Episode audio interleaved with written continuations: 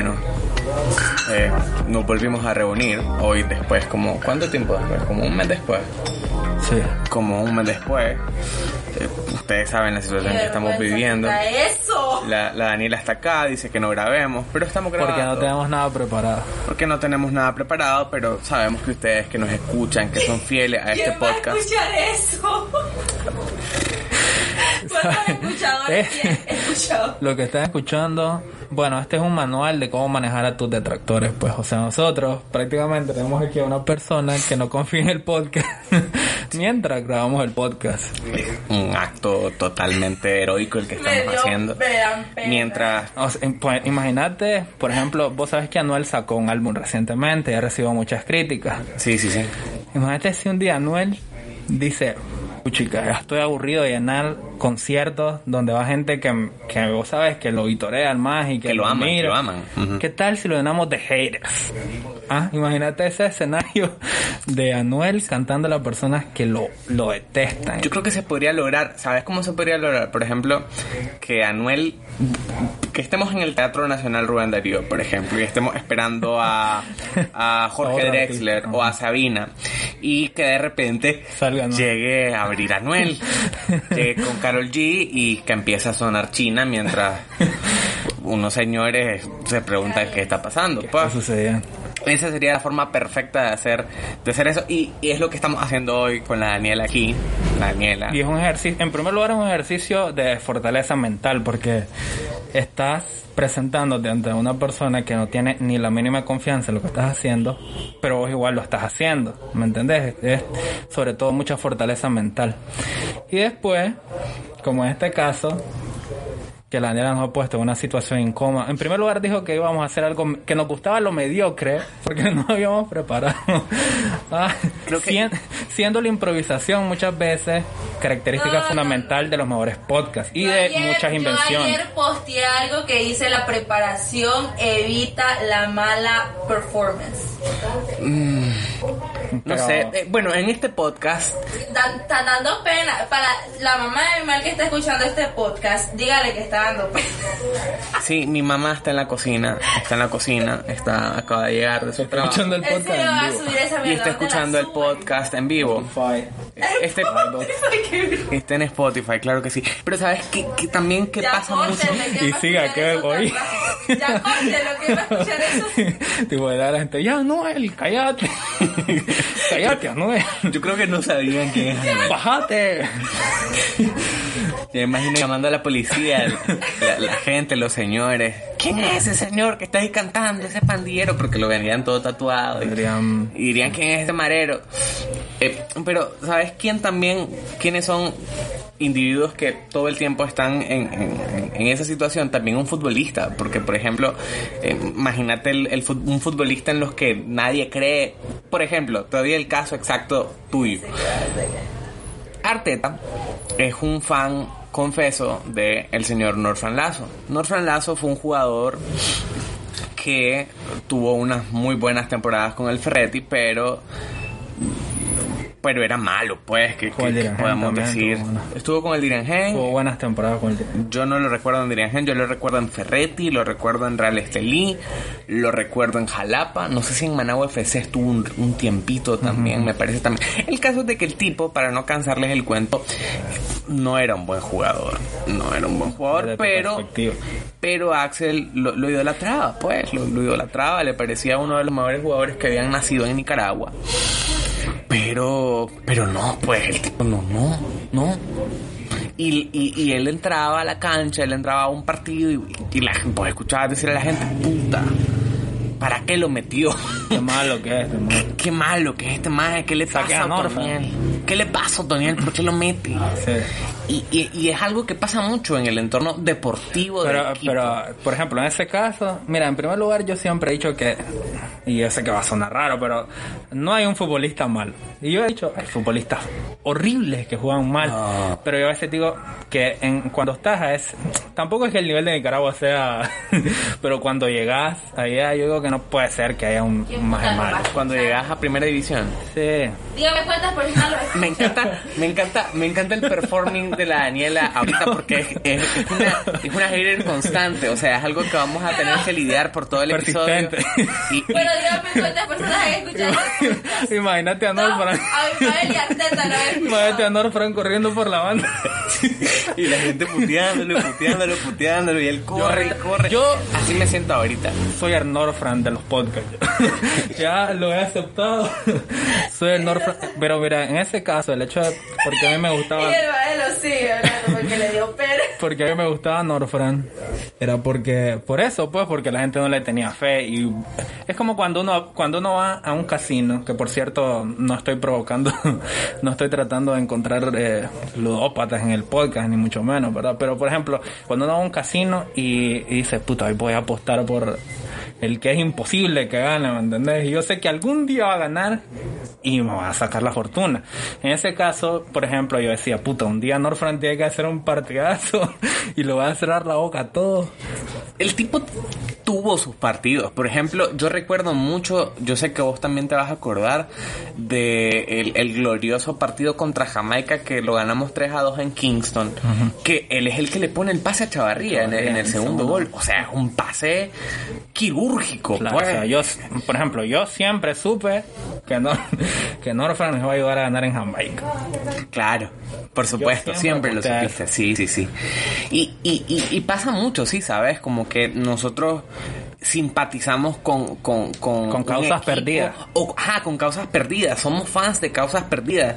Por ejemplo... Por ejemplo, una relación. Mm, sí, pero ahí ya te estás metiendo a otros temas. Ok.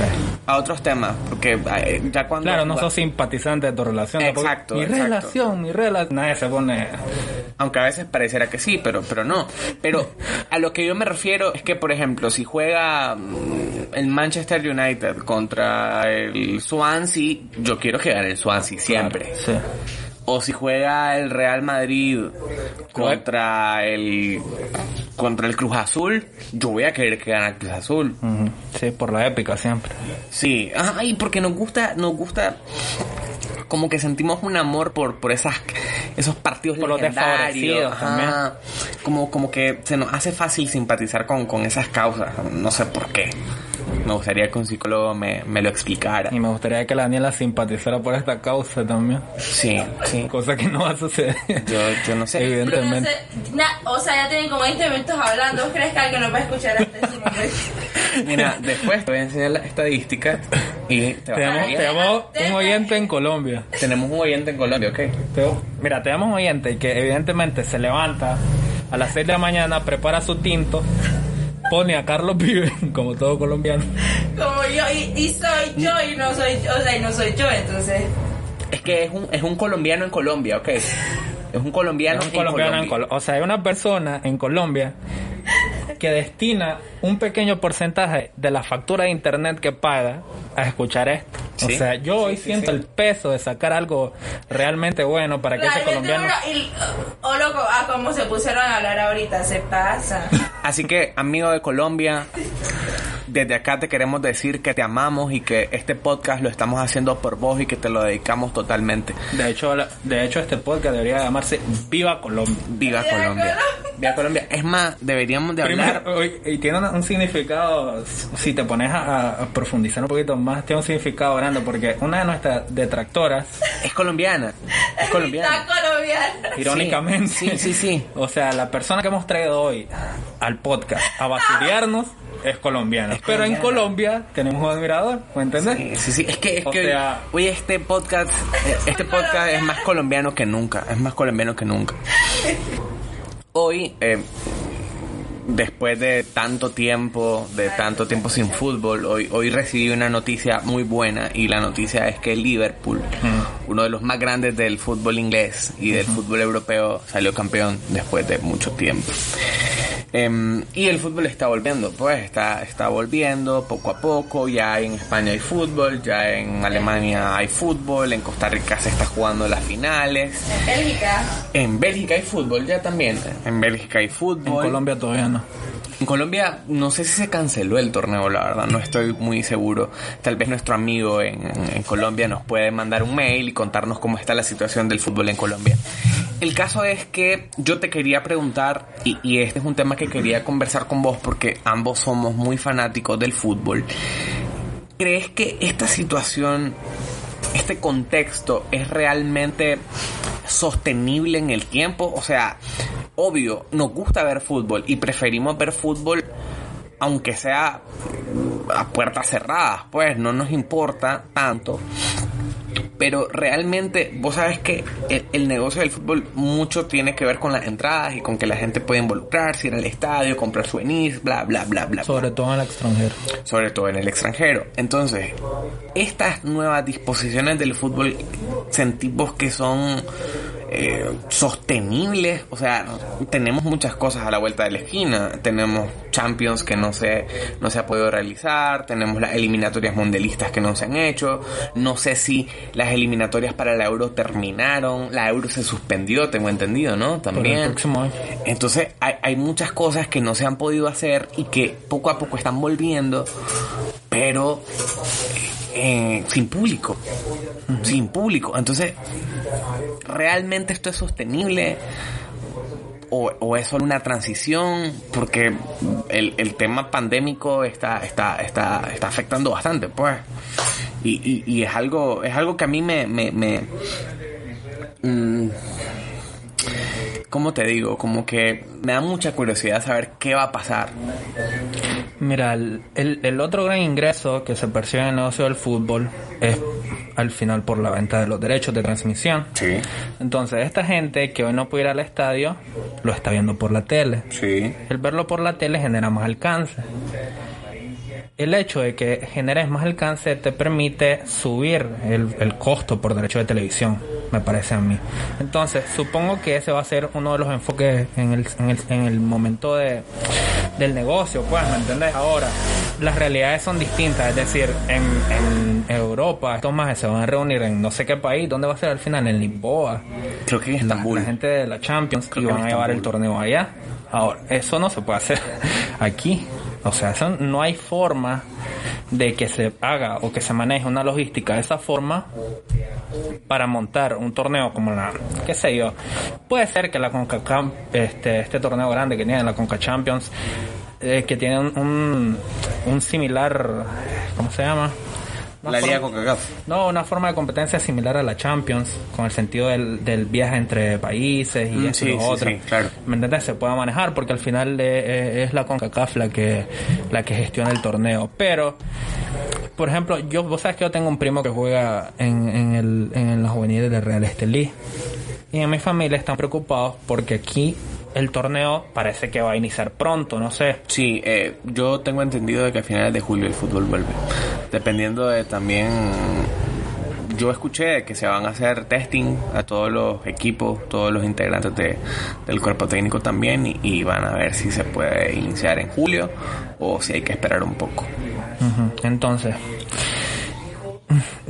todos estamos conscientes de que en Nicaragua es un poquito más difícil todo, todo, todo, el control, manejo, eh, todo es difícil, incluso, y, y, cosa que me parece llamativa y que deberíamos tomar en consideración, en Costa Rica se suspendió la liga una semana porque hubo un, un aumento porque de hubo un brote de contagio. Sí, sí, sí. Entonces, los ticos que lo saben hacer mucho mejor que nosotros, son conscientes, dicen, incluso movieron la final de días para que no, no fueran los fines de semana y la gente no saliera a celebrar que dijera, pucha, que mañana tengo que ir a trabajar, no puedo salir a desvelarme, no puedo salir a un... ¿Me entiendes?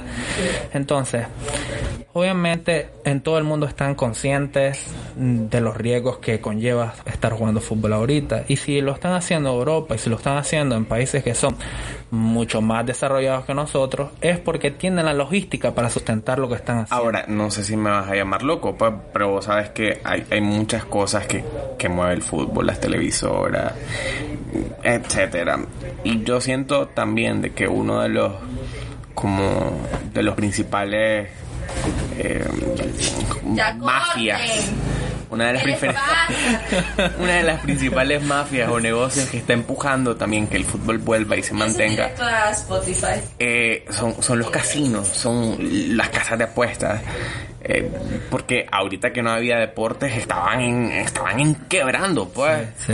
Pasaron de ingresar millones y millones semanales a, a estar sin nada, pues totalmente. Creo que- Estaban haciendo jueguitos de jackpot.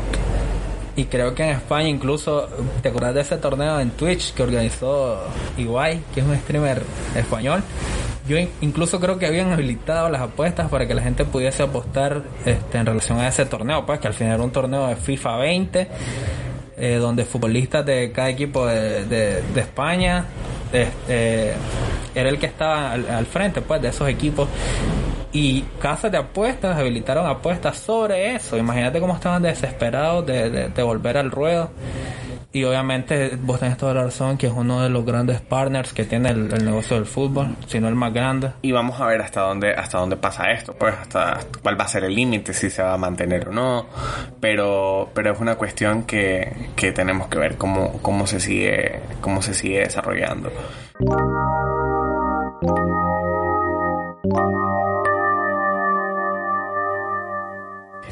Hay que respetarlos, pero son negros.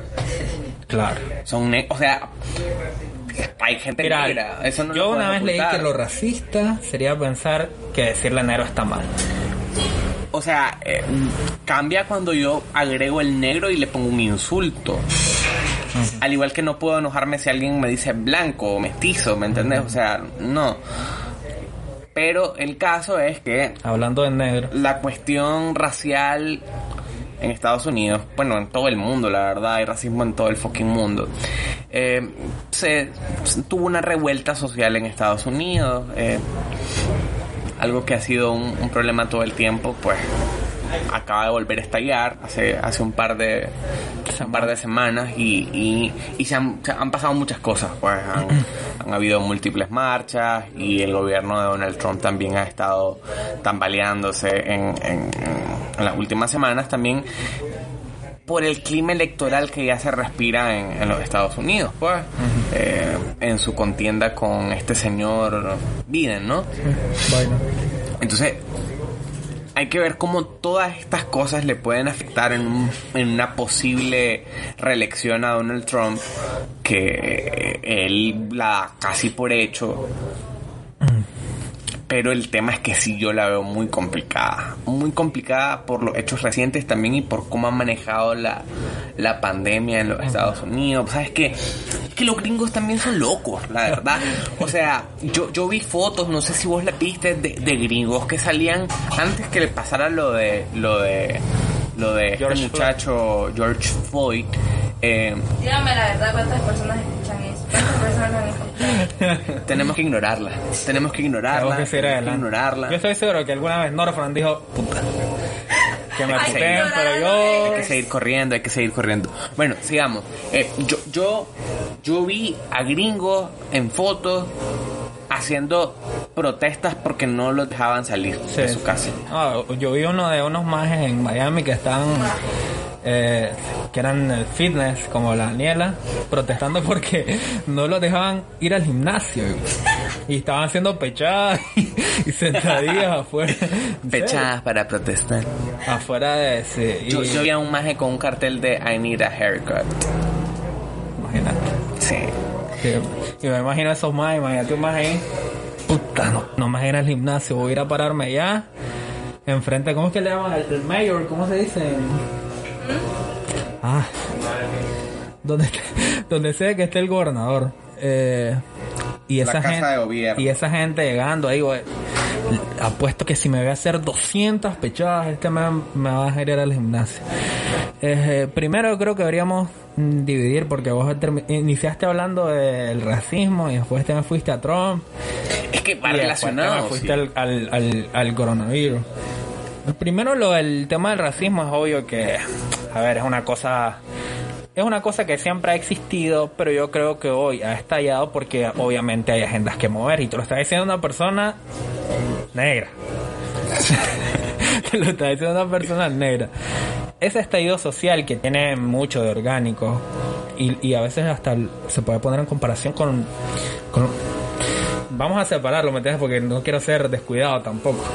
Pero, por ejemplo, las formas básicas de deslegitimar una protesta que es totalmente legítima es empezar a hacer ver que esa gente lo único que quiere es joder el país. No sé si te recuerda algo. Sí, sí, me recuerda a, a muchas cosas. Entonces, estoy consciente que había una agenda. Con mis atriz. Estoy consciente que había una agenda. importante mi foto que ¿Cuántas Porque personas mi foto ven esa van a foto? ver por lo ¿Qué- menos más de mil personas ven mi cuánta- foto. ¿Cuántas veces? ¿Cuántas, ¿Cuántos likes tienen esa foto? Tienen más de mil likes, mientras que ustedes, ¿cuántos? Como tres personas que la están escuchando. Y la Mira, valoramos. Yo, yo, La yo, valoramos. yo amo, te puedo asegurar que yo amo más a esas tres personas de los que vos amas a esas mil. Nunca la saludás, nunca la saludás, estoy seguro. Ajá. Nunca le. ¿sabes? Nunca le dedicas un programa. Nunca le dedicas un sabe. programa. Nunca le has dedicado un programa a su Y país. mi YouTube. Nada. No vale. No, no, no, no vale. Y deja, de- te voy a, te voy a pedir respetuosamente que dejes de interrumpirme a Axel. picha, pues. Por favor. Por favor. Mira, entonces, antes de que la Daniela apareciera con esa tremenda foto que seguramente va a conseguir 3000 likes. 3000 likes, eh, hay agendas, obviamente, de los dos lados. Hay agendas porque hay una agenda que necesita hacer ver a esa gente que está protestando como delincuentes y, porque hay una agenda que necesita ver, hacer ver a Donald Trump como un delincuente también, como lo contrario, como una persona a la que, a la que no le importan las personas de color, que aparentemente es así, pues, qué sé yo. Eh, Pero a ver, hay una cosa Y- que no podemos obviar y es que Donald Trump ha sido racista desde Claro. antes que fuera presidente, desde que estaba en campaña. Y, y por supuesto de que antes de que siquiera pensara en política. Claro, pero o sea, que, que es racista, eso es un hecho, ¿me entiendes? Lo que esta gente que está con la agenda tratando de, de, de, de contrarrestar los impulsos de Trump, que ya se acercan las elecciones, es gente que quiere hacer ver que no puede existir, y estoy totalmente de acuerdo, un presidente racista en Estados Unidos, que es un país que comparte esta birracio- birracionalidad, debe ser, ¿no? La palabra correcta, ¿vos qué sabes, Daniel? Birracionalidad. no tengo ni idea de lo que acabo de decir. Que. Entonces, eh, Yo creo que esa es una palabra eh, de, de las que... yo creo que puede ser cuando sos doble racional. cuando sos una persona muy...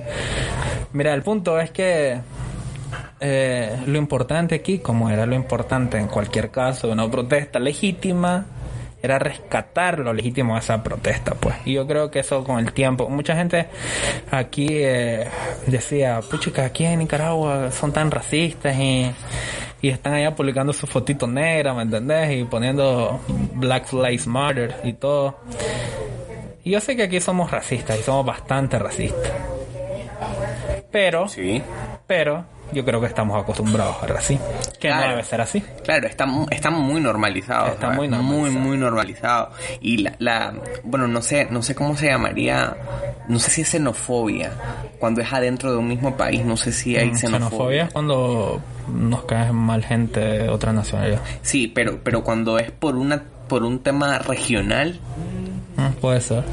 No sé, Adentro del país, sí, no, porque, por el ejemplo- término... Sí, que los norteños digan... Ujú. O no, no nos vayamos tan largo, pues, no nos vayamos a una, a Con la una gente de la tan- costa. con la gente de la costa. Sí, o sea, lo que pasa en este país con, con, con la costa caribe es increíble. Te voy a decir algo que... Y, y desde mi experiencia personal, pues yo cuando era pequeño, otra vez vuelvo a repetir, siendo negro, cada vez que me decían de alguien... Yo creo que es porque me había formado eh, conceptos erróneos de la gente de la costa porque normalmente se acostumbra a decir que hay gente que practica brujería Sí. que gente como dicen del norte que hay gente que está en el campo pues ¿me y que, y que se casa con su prima. y que ajá sí que, que- cosas que tiene relaciones amorosas con su familia, pues, con, con parte de su familia. entonces yo creo que había formado estos conceptos totalmente erróneos de la gente de la costa y por eso cuando era más pequeño y miraba a alguien que me decía este es de la costa o me entendés yo decía puta raro una persona raro y me da miedo qué sé yo me entendés cosas así y y hoy me doy cuenta de Familia, a ver hoy me doy cuenta en primer lugar de lo equivocado que estaba Y en segundo lugar, ¿cómo es de importante la educación? ¿Me entendés? Porque yo estoy seguro que eso no lo escuché, no lo escuché de mi mamá, porque mi mamá es una persona que comparte el mismo color que yo, pero seguramente lo escuché eh, de personas racistas que evidentemente tenían a las personas de la costa como lo peor del, del país, ¿me entiendes? Cosa que no es así. Pero es que sabes qué pasa también, Eh, eh, o sea, el racismo aquí adentro de Nicaragua va a tal punto que, que bueno, aquí en Estelí, pues nosotros estamos en Estelí, estamos en la parte norte. Ah, por ejemplo, mira, Nicaragua. decían, cálmate, mira. Ahorita que dijiste que estamos en Estelí, cuando yo fui a estudiar a Managua, este, me preguntaban que dónde era, yo decía Estelí. Y me decían, yo creía que en Estelí solo había gente blanca. O sea, yo en ese momento no lo tomé racista, nunca tomo, ¿me entendés? Te dijeron negra, mira. Porque me decían negro, eso no era ningún problema para mí. El problema para mí era que creyeran Directo de que en Bluefield. Estelí, directo de Bluefield. Y de hecho me decían, yo creí que vos eras de Bluefield, de no sé dónde. El- el- lo que está mal ahí es que crean que de verdad en Estelí solo hay gente blanca, ¿me entiendes? Sí, sí, sí, sí. Es que eso es lo que se cree del norte. El norte. Eso es lo que se cree del norte, que todas son chelitas o chelitos, que, que todo el mundo viene Y de que un todos los rancho. negros son de la importa en la vida. ¿Qué les pasa, Rico? No importa.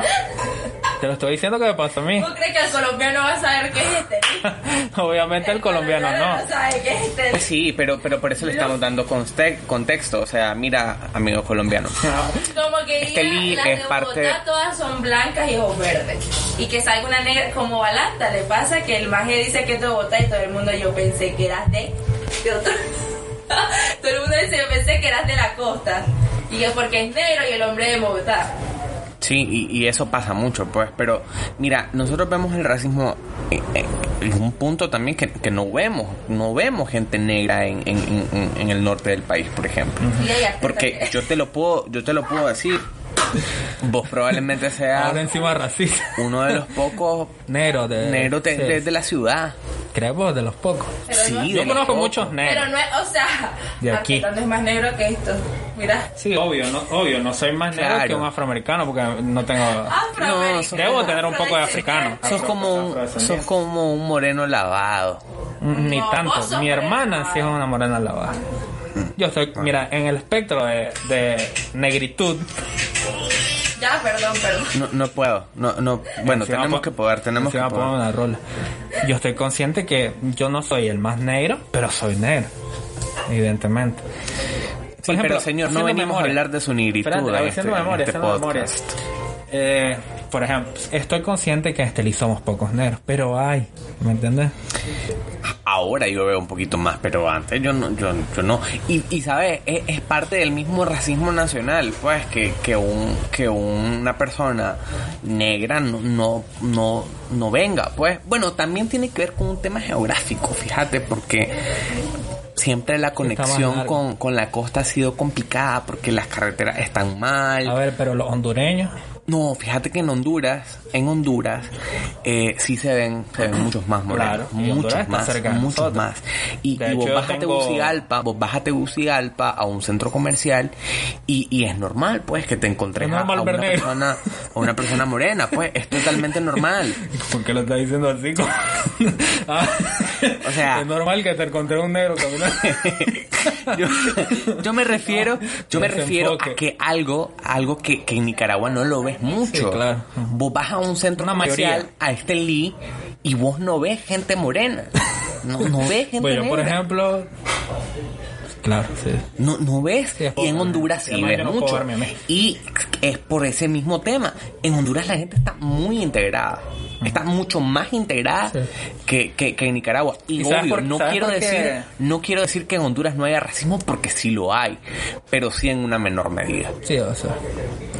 Pero también, obviamente, obviamente, no podemos exculpar a los gobiernos que, que, que históricamente han dejado olvidada la costa caribe, pues. O sea, el tema de conexión geográfica siempre ha sido un, un inconveniente y todavía lo es. Sí. Sí. Mira, yo, yo creo que lo trajimos hasta acá y olvidamos aquel tema, pero es importante pues al final porque yo creo que se habla muy poco del racismo que está en el país, que a veces no es muy visible ante nuestros ojos porque lo hemos hecho parte, lo hemos hecho normal. Entonces, eh, cada vez, como que cada vez estábamos siendo menos conscientes de que existe racismo en Nicaragua. Y, y esto que pasó en Estados Unidos, de cierta forma, despierta un poquito, pues, ese sentido de, de, de integración, de empezar a ver a, a todos como, como iguales al final, porque vemos un país que es mestizo. O sea, al final no es, aquí no es, no es ningún país que, de, de- de que haya mayoría blanca, pues, ¿me entendés? Obviamente. ¡Corten eso! Y ya estamos llegando a 30. Ya vamos, Daniel. Ya, ya vamos a, ya vamos a complacer a la Daniela. Ya vamos a complacer a la Daniela. Que por cierto, Daniela tuvo un pequeño featuring en el podcast. Sí, sí, sí, le vamos a poner el Claro. feature, te lo aseguro. Y Hombre, qué vergüenza. otra vez transportándonos al escenario de Anuel, es como que si una persona de esas que odia a Anuel se hubiera subido a la tarima a cantar una de sus. con- ¿Sabes cómo, ¿Sabes cómo lo veo? Vos sabes que los Jonas Brothers eh, No hace manches, poco volvieron. Hace poco volvieron a, a la, a la escena musical después de estar como 10 años desaparecidos. Eh, o estar llevando sus carreras de forma solista. Y entonces hay muchas Los de fans. Camp Rock. Ajá, los de Camp Rock, para la gente que no conozca a los Jonas Brothers o no los tenga tan This ubicados. is me, eso. This is real. Ajá. Na, na, na, na, the Ay, voice qué in Buena real rock life. con Ya Demi me Lovato. voy, chao. Oh, no, era Demi Lovato, pero Era Demi Lovato, sí, sí, sí, era Demi Lovato. Clase Rola, esa es muy buena canción. clase años pensé que iba a decir. No, Menos no, mal. no, no, clase canción. El caso es que la situación que quería más o menos eh, analogizar, analogizar, Espero que eso sí esté bien. Dicho, no como birracional. Creo que no. Eh, es como que, vos sabes, los Jonas Brothers tienen mucha gente que odia el reggaetón y pues ahora la- ellos sacan canciones con Daddy Yankee, con Sebastián Yatra, con Carol G, creo que con Nicki Minaj, sacaron una canción con Nicki Minaj, no me acuerdo, pero están sacando canciones de reggaetón. ve alguien, o sea, tenle pena porque estos blogs por lo menos 300, 400 Este es el crossover más importante en la historia de este podcast, ya que vamos a salir en el blog de la Daniela, así que hola, blog de la Daniela. Podcast de media hora hablando de paja. No, es increíble, es increíble lo difícil que ha, que ha sido hacer este podcast. La verdad merecemos un A ver, premio. por lo menos lo voy a propagar por el blog. A ver cómo se llama el podcast. Decir que lo vas a dejar en los links, en los comentarios. Y me vas a pasar el link. Por supuesto, de Voy a pasar el link para que vea. Salgo en la mitad del podcast, salgo yo bajándome en ellos, jodiéndolo, diciéndole que qué vergüenza para dos personas que lo van a escuchar.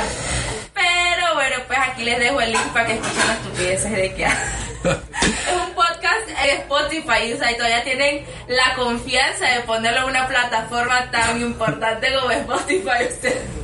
Yo sé que habrá mucha gente que va a valorar este podcast como lo valoramos nosotros. No sé si quiere, hora, loco, no sé si quiere usted agregar antes algo, antes que terminemos con esta, con esta Digan, emisión. chao, ya, Siento dejen de tomate, humillarse ¿entiendes? de esa Sí. Siento tomate, Siento mucho Psicológico. HP, HP. O sea, sí, Es complicado, ¿no? Despedirnos. No sé cuándo vamos a volver a grabar. sí. O- ojalá sea pronto. Ojalá sea pronto. Y ojalá la Daniela no esté aquí. Ojalá también. Ay, le doy esa pizca. Nos vemos, eh, esperemos que pronto. Este fue el episodio amigos, número chao, mis fans. 4 Chao, de... colombianos. ¿Es el 4 o es el 5? Vos grabaste solito, solito era el 4, creo. Entonces es el episodio 5. Esperamos tener otro podcast pronto. Con más temas, Pronto y más con más temas, sí, más preparados, un poquito más. He visto muchas cosas. Terminé Ozark. eh, También sería bueno que habláramos un poquito de Dark y de las cosas que hemos visto. Esto fue Inexpertos, episodio número 5.